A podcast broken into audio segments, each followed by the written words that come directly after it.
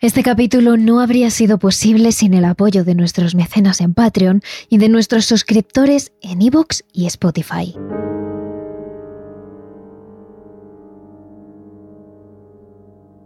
Estados Unidos es uno de los países que más asesinos en serie ha tenido a lo largo de la historia. Conocemos varios de los que ya hemos hablado aquí. John Wayne Gacy, Jeffrey Dahmer, BTK. Pero todo tiene un origen. Una persona que lo comienza todo y que pone la rueda a girar. En este caso, el considerado como primer asesino en serie de renombre de la historia de Estados Unidos. H. H. Holmes, el propietario del Hotel de la Muerte. Seductor, estafador y asesino, que no solo mató a centenares de personas, sino que construyó a su gusto un hotel preparado para acabar con ellas de las formas más horribles e imaginativas. Hoy, en Terrores Nocturnos, el Hotel de la Muerte de H. H. Holmes. Y recuerda que si no quieres perderte ningún capítulo, puedes seguirnos desde la plataforma de podcast desde la que nos escuchas y que cada semana tienes un capítulo extra en nuestro Spotify, Evox y Patreon. Terrores nocturnos con Emma Entrena y Silvia Ortiz.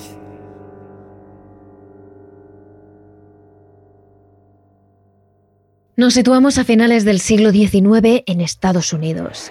La guerra civil acaba de terminar se ha abolido la esclavitud y los estados sublevados se han vuelto a unir a los estados del norte. Sigue la segregación racial, eso sí, pero para ese momento no es algo que preocupe a la población. La economía va muy bien, el país vive una expansión, cientos de miles de inmigrantes entran como mano de obra y las fábricas están a pleno rendimiento. Es entonces cuando se empiezan a construir rascacielos, a industrializar, se asientan las bases del país colonialismo, expansionismo, capitalismo extremo y asesinos en serie. En ese contexto, en 1860 nace en New Hampshire Herman Webster Madget, el que algunos años después será mundialmente conocido bajo el nombre de H. H. Holmes, uno de los primeros asesinos en serie de la historia de Estados Unidos y el propietario del Hotel de la Muerte.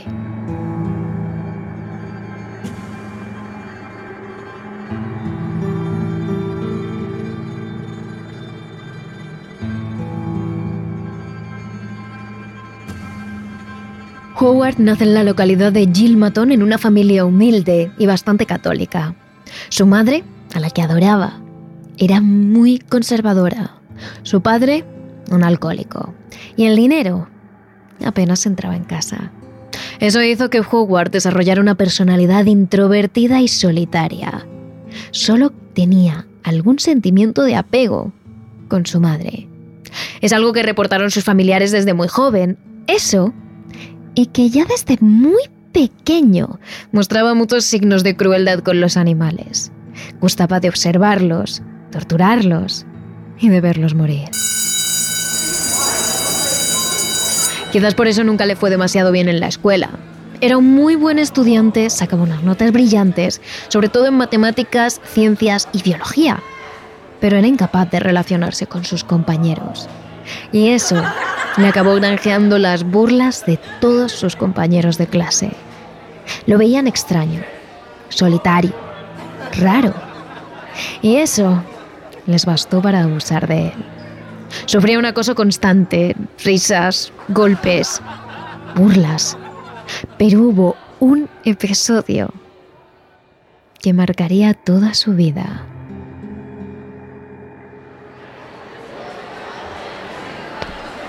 Una mañana, cuando llegó a la escuela, fue asaltado por el grupito de chicos que más violentos se ponían con él. Entre todos ellos le rodearon, le cogieron en volandas y lo encerraron en un estrechísimo armario. El niño se encontraba allí, a oscuras, temblando de miedo, trazando que sus ojos se acostumbraran a la oscuridad, sabiendo que posiblemente le dejaran allí durante horas. Sin embargo, cuando consiguió ver algo, todo fue a peor. No le habían encerrado solo, lo habían metido en el armario junto con un esqueleto completamente real. Uno de los que se utilizan en las clases de ciencia. Un esqueleto completo, blancuzco, que en un momento dado cayó sobre el pobre niño. Y en ese momento, todo cambió. Howard dejó de sentir miedo, dejó de sentir angustia, y todo lo que llenó su cuerpo fue la fascinación. El esqueleto levantó su curiosidad sobre el cuerpo humano, sobre la medicina y sobre la muerte. Le fascinaba la muerte. Durante las horas en las que estuvo encerrado en ese armario con ese esqueleto, algo entendió la perturbada chispa de su cerebro, que lo cambiaría todo. Según muchos expertos, este es el momento en el que desaparece el niño, Howard, y nace el asesino, H. H. Holmes.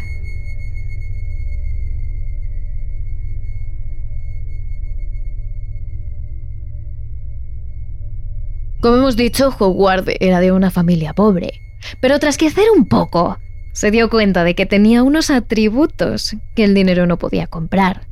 Era atractivo, tenía carisma y tenía labia. Era un seductor nato.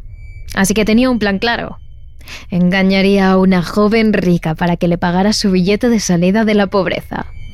Sus estudios de medicina. Y así lo hizo, su primera víctima fue Clara Lovering, una chica muy joven de New Hampshire que cayó a los pies de sus promesas de amor y le pagó la carrera. Allí, el joven tuvo por fin su tan deseado contacto con cadáveres. Lo aprendió todo sobre el cuerpo humano, sus músculos, sus huesos, sus curas y también cómo acabar con él. Pero sobre todo, descubrió que los cadáveres humanos podrían darle mucho, mucho dinero. Y alguien que había sido tan pobre como él sabía lo que eso significaba. Howard descubrió que el conserje de la facultad era nada más y nada menos que el conservador de los cadáveres que luego ellos diseccionaban en clase. Y él podía pasarse mucho tiempo entre esos cadáveres, hasta que descubrió que el conserje aceptaba cadáveres, digamos, de dudosa procedencia. Es decir, no solo aceptaba los cuerpos estrictamente legales de aquellas personas que hubieran donado su cuerpo a la ciencia, sino que también pagaba por otros cuerpos que nadie había reclamado. Años más tarde se descubriría que ese negocio era más común de lo que parecía en las universidades de medicina, que si las facultades solo aceptaran los cuerpos estrictamente legales, solo llegarían a tener un 20% de los que necesitaban. Por eso, estos han sido los trapos sucios de muchos centros de estudio. El caso es que Maget descubrió que cavando tumbas en el cementerio y vendiendo los cadáveres que encontraba, podía sacarse el dinero suficiente para pagarse los estudios y tener la gran vida. Y ese secreto lo compartió en 1884 con su compañero de carrera, con su amigo íntimo, la persona con la que diseccionaba los cadáveres, Robert Lacott. Juntos formaban toda una red de tráfico ilegal de cadáveres. Sin embargo, Lacott y Madget fantaseaban con conseguir un seguro de vida que les sacara de pobres para siempre. Y era tan macabro y tan premonitorio que da miedo con solo escucharlo. Su idea era conseguir tres cadáveres, los de un hombre, una mujer y una niña que pudieran sacar del depósito de la universidad. Después era el momento de asegurar la vida del padre por más de lo que hoy serían 30.000 euros, a entregar a Howard en caso de que le pasase algo. Lo difícil venía después, cuando tenían que conseguir una casa y prepararlo todo para que pareciera que la mujer y la niña habían muerto y que el hombre se había suicidado. Luego sería cuestión de cambiar los cuerpos de la familia real por los cadáveres del depósito. Así lo explica el futuro H.H. H. Holmes en uno de sus documentos de confesión. El plan era el siguiente, conseguir tres cadáveres de la sala de disección, los de un hombre, una mujer y una niña. Previamente habríamos asegurado la vida del hombre por más de 30.000 euros a favor de su mujer y su hija. Prepararíamos las cosas para que pareciera que la mujer y la hija habían sido asesinadas, lo que provocaría a su vez el suicidio del desconsolado marido. Los cuerpos robados tomarían el lugar de los miembros de la familia auténtica después de que hiciéramos desaparecer a estos últimos. Por último, sería cuestión de compartir ese dinero que equivaldría a esos 30.000 euros actuales, con la familia que hubiera tenido que desaparecer para fingir su muerte.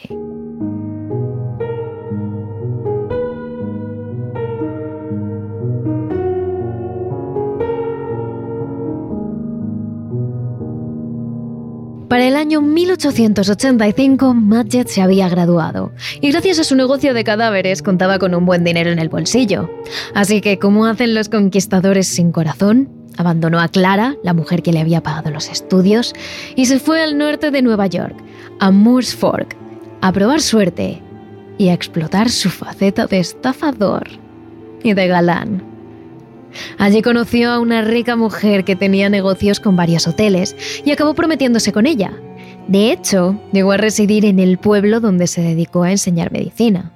Sin embargo, poco después de comprometerse, en el pueblo empezaron a escucharse los rumores de que Howard ya estaba casado, de que pretendía ser un bígamo o estafar a esa nueva mujer. Así que acabó saliendo de allí prácticamente apaleado por los vecinos, acusado de mentiroso y de timador. Howard se quedó sin dinero. Tuvo que vender sus dos últimos caballos, su vivienda, literalmente. Estaba pasando hambre. En un principio escribió a Lycott para que retomaran su plan de hacer desaparecer esos tres cadáveres para sustituir los cuerpos de una familia entera. Pero finalmente decidió no hacerlo, porque como médico no le era tan fácil extraviar tres cuerpos. Así que tomó una decisión que le daría dinero rápido y sencillo. Fingir su propia muerte. Su plan comenzó en Minneapolis, Minnesota. Volviendo a su papel de seductor, conquistó a la joven y multimillonaria Mirta Belknap, a la que le contaría todo su plan y con la que se mudaría a Chicago. Primero, envió los papeles de divorcio a su primera mujer y después aseguró su propia vida, por lo que ahora serían 16.000 euros que quedarían en manos de su esposa a su muerte. Entonces solo le quedaba esperar para encontrar un cadáver que pudiera sustituir su propio cuerpo. Y no fue algo que le resultara fácil. Madget observó los cadáveres que llegaban al depósito durante meses y meses hasta que pudo encontrar uno que se adecuara lo bastante. Hay expertos que dicen que durante este periodo de tiempo en el que miró los cadáveres sin descanso, acabó por dejar de verlos como personas y que ese fue el momento en el que su instinto asesino dejó de ver sus fantasías como imposibles. La búsqueda fue tan difícil que Holmes intentó suicidarse realmente e incluso acabó en un manicomio por un tiempo. Pero finalmente acabó llegando a la conclusión de que los cadáveres recién muertos tenían mucho mejor aspecto que los que llevaban muertos un tiempo. Y él necesitaba un cadáver fresco y en buen estado. Y para eso necesitaba la ayuda de su mejor amigo, Robert Lycock. Así que lo trajo hasta Chicago, hasta el hotel en el que se hospedaba en ese momento. Tras atraer a Robert Lycock a Chicago, lo maté dándole una sobredosis de laudano. No le importó absolutamente nada que la persona que acababa de matar hubiera sido antaño su mejor amigo, su cómplice, su compañero de correrías. Con toda la frialdad que podemos imaginar, cargó el cuerpo de su mejor amigo hasta su baño y lo metió en su bañera llena de hielo.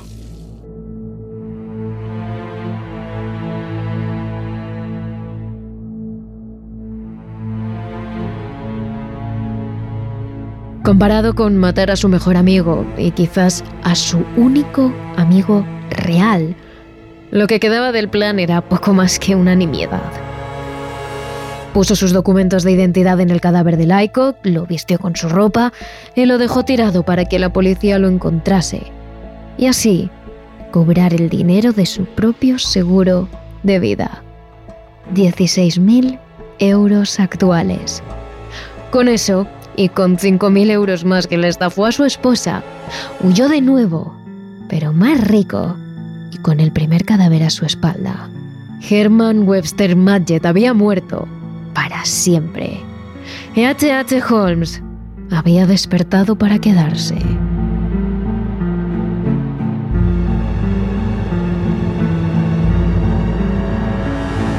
Siguiendo con su modus operandi habitual, Herman Holmes obtuvo la titularidad de una farmacia en Englewood, convirtiéndose en amante y hombre de confianza de su dueña, una viuda rica y confiada llamada Melissa Holden.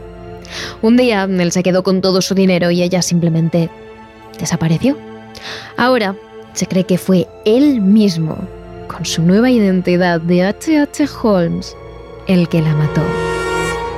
Pero lo cierto es que gracias a eso consiguió comprar ese terreno para construir la casa de sus sueños, lo que él llamaba el castillo.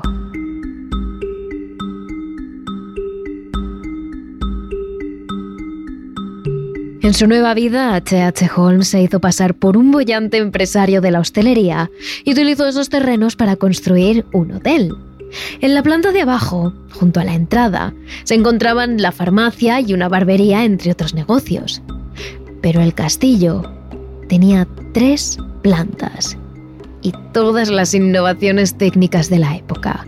Sistema eléctrico, iluminación, gas, todo lo necesario para satisfacer a los futuros huéspedes. Pero lo cierto era que Holmes seguía siendo Madget y no quería ese hotel para satisfacer a los huéspedes, sino para satisfacerse a sí mismo, para satisfacer todas y cada una de sus fantasías macabras. Ese hotel iba a convertirse en una auténtica máquina de matar. Pero si algo tenía Holmes es que su inteligencia llegaba a límites insospechados. Mataba como fantasía, sí, pero además le sacaba rédito económico. Con esto, Holmes entró en la primera fase de su locura asesina, los asesinatos de negocios. Engañó al empresario White Warner para que le fabricara un horno de tamaño industrial en su sótano, para cristal, le dijo. Aunque como te puedes imaginar, no era para eso. Después de eso no quedaba duda de que debía acabar con Warner, ya que nadie podía saber que en su sótano había un horno industrial. O de lo contrario, alguien acabaría sospechando de él. La próxima muerte fue la de Warner. Me aseguré de que me firmara dos cheques por pequeñas cantidades, a los que después yo añadí la palabra mil y los ceros necesarios. El banco me daba por ellos grandes cantidades de dinero. Warner acabó en el mismo horno que él mismo había construido, en el sótano de Holmes. Así, a base de estafas, mentiras y dinero, fue construyendo el que sería conocido más adelante como el Hotel de la Muerte. El edificio, con más de tres plantas, tenía 60 habitaciones, un sótano y 51 puertas. La planta baja estaba ocupada por los negocios que le daban una apariencia de normalidad. Sin embargo, el sótano y los pisos superiores eran otra cosa. Aparte de colocar cientos de trampas, escaleras ciegas que no llevaban a ningún sitio, dormitorios secretos, cuartos sin ventanas, puertas, laberintos y pasillos ocultos, Holmes había hecho instalar decenas de mirillas en las paredes desde donde podía observar a escondidas el sufrimiento de sus prisioneros.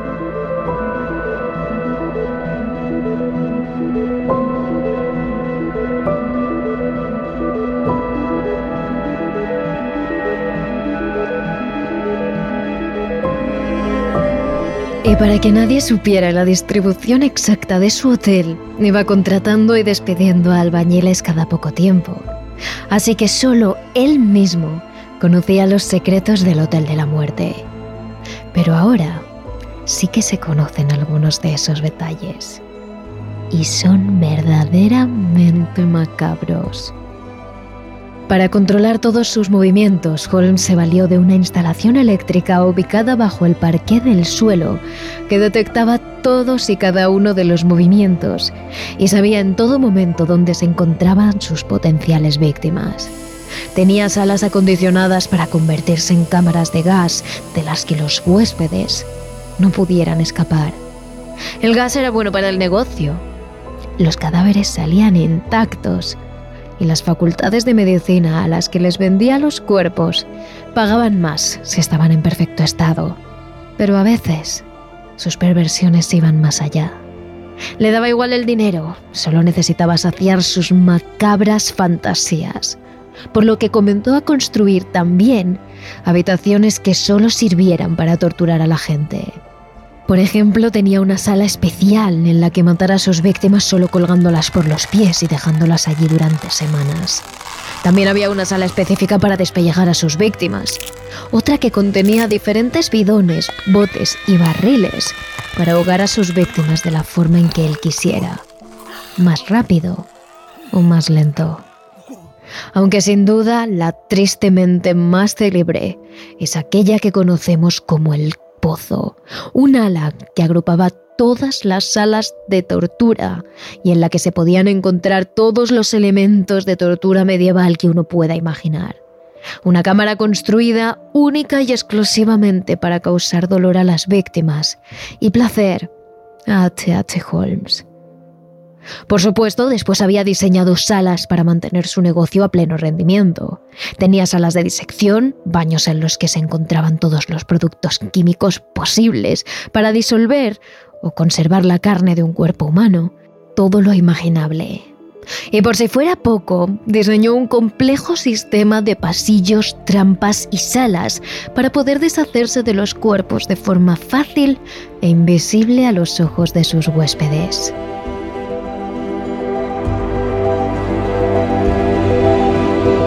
En la planta más alta había un pasillo secreto que llevaba hasta una trampilla que daba al baño de la planta de abajo. Solo debía tirar el cuerpo y bajar por unas escaleras. Nadie le vería. Al lado de ese baño se encontraba su sala de disección, a la que también podía acceder de forma secreta. Y por último, esa sala de disección conectaba con el sótano por medio de un tobogán, por lo que solo necesitaba tirar el cadáver por allí para llevarlo a su último lugar. En el sótano estaban el horno, los químicos de conservación y baúles llenos de cuerpos y más cuerpos. Podía matar, mover y conservar a las víctimas tanto como quisiera y de forma absolutamente invisible.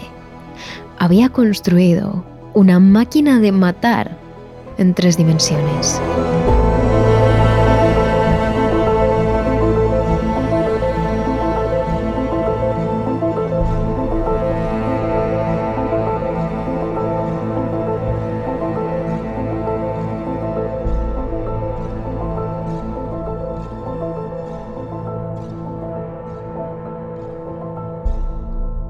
Su siguiente víctima fue el Dr. Russell, el médico que tenía alquilada la farmacia que se encontraba en la parte baja del hotel. Durante una discusión sobre el pago de la renta que me debía, lo tiré al suelo de un fuerte golpe con una silla. Y tuve que buscar otra forma de ocultar el crimen. Mi primera intención era llevar el cadáver a una escuela de medicina de Chicago. Y acabé vendiéndoles aquel cuerpo. Holmes había encontrado la forma perfecta de deshacerse de sus víctimas. Mientras contrataba y despedía albañiles, Holmes siguió sosteniendo el negocio que le había dado de comer durante muchos años, el tráfico de cadáveres. Lo hacía tanto con sus víctimas como con cadáveres que iba a buscar a los cementerios y por si fuera poco, reciclaba incluso los ataúdes. A partir de ese momento, sus asesinatos a empresarios y comerciantes fueron en aumento. Así cuenta el propio H.H. Holmes el asesinato del empresario Charles Crowles. Después de intercambiar abundante correspondencia, atraje a Charles Cole, un especulador del sur, al castillo y lo golpeé muy violentamente con una tubería de gas hasta hacerle trizas la cabeza. De modo que su cráneo estaba tan destrozado que no podía utilizarse para mi propósito habitual. A esos puntos llegaba la locura de Holmes por matar y por conseguir dinero. Pero Holmes tuvo que pensar realmente en cómo rentabilizar el negocio. Si se dejaba llevar por la ira, ninguna facultad de medicina compraría sus cadáveres. Fue entonces cuando mandó construir las cámaras de gas que antes hemos mencionado, para que los cadáveres quedaran en perfecto estado. Pero tampoco podía renunciar al placer de torturar. Así que Holmes ideó un nuevo modus operandi que le permitía dar rienda suelta a su imaginación y sacar la mayor cantidad de dinero posible.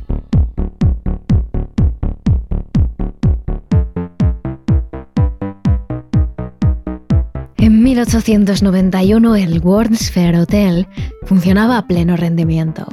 Centenares de huéspedes se quedaban allí cada año buscando modernidades como electricidad o gas. Además, Holmes era un hombre encantador, con mucha labia, así que siempre convencía a los clientes para que volvieran o para que corriera el boca a boca de la maravilla de su hotel. Pero eso quiere decir que el Hotel de la Muerte, como más tarde sería conocido, también funcionaba a pleno rendimiento. Primero elegía a sus víctimas, normalmente personas que viajaban solas o que provenían de estados muy lejanos para que nadie los buscara en Chicago. A ser posible, con una gruesa cuenta corriente. Después, los observaba en su día a día con las mirillas que tenía instaladas en su hotel y registraba todos sus movimientos con su sistema eléctrico. Cuando elegía a su víctima, le hacía un seguro de vida cuyo único beneficiario fuera el propio Holmes. Una vez decidido y con todo arreglado, llegaba el momento del asesinato. Si lo que Holmes quería era una muerte limpia, simplemente se aseguraba de llevar al huésped hasta la parte de arriba del hotel, en donde estaba instalada la cámara de gas. Luego, solo tenía que dejarlo por ahí tirado para que la policía lo encontrase y cobrar su seguro de vida. Sin embargo, Holmes en muchas ocasiones lo que quería era dar rienda suelta a sus fantasías de muerte y de tortura. Ya no veía a los humanos como sus iguales, sino como juguetes para su placer, como mera diversión, como productos. Así que si lo que quería era desquitarse con su víctima, tomaba otro camino.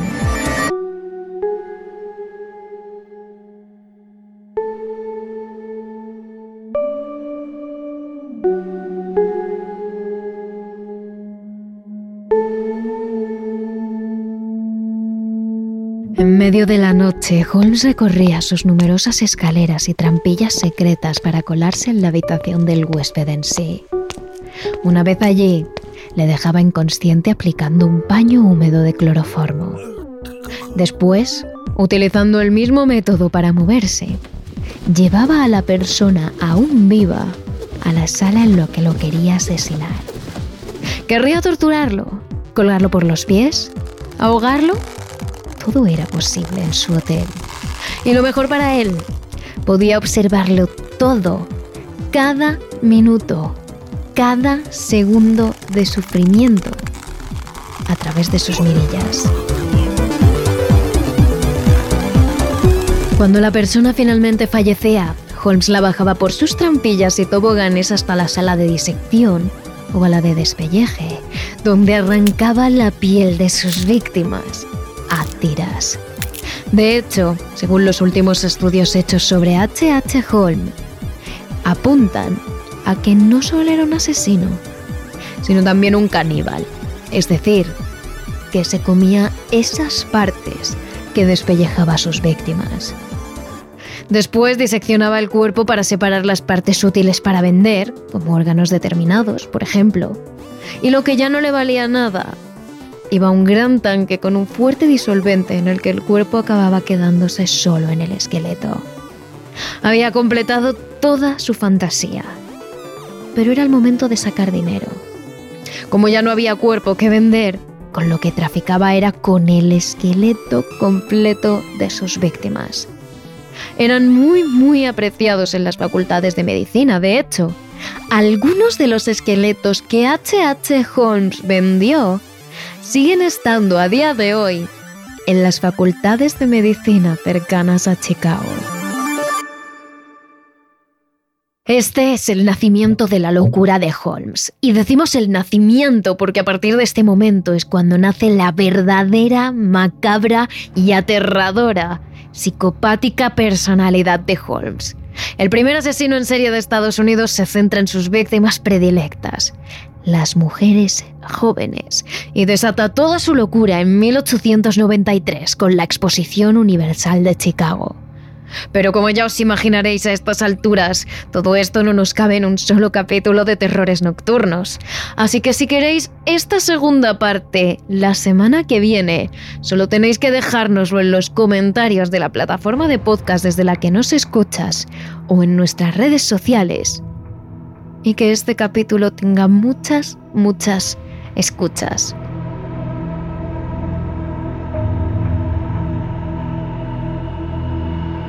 Y si aún así después de esta ración de terrores nocturnos te has quedado con ganas de más, ya sabes que puedes escuchar un capítulo extra en Patreon en el que te contamos la verdadera historia de la serie de Netflix, El Vigilante, una serie de acoso, tortura psicológica y locura. Y si aún así tienes más ganas de misterio, ya sabes que siempre puedes seguirnos en nuestras redes sociales. Somos arroba terroresnocturnos.trn en Instagram, en TikTok y en YouTube y arroba terrores barra baja trn en Twitch y en Twitter. Te esperamos. Terrores Nocturnos, realizado por David Fernández Marcos.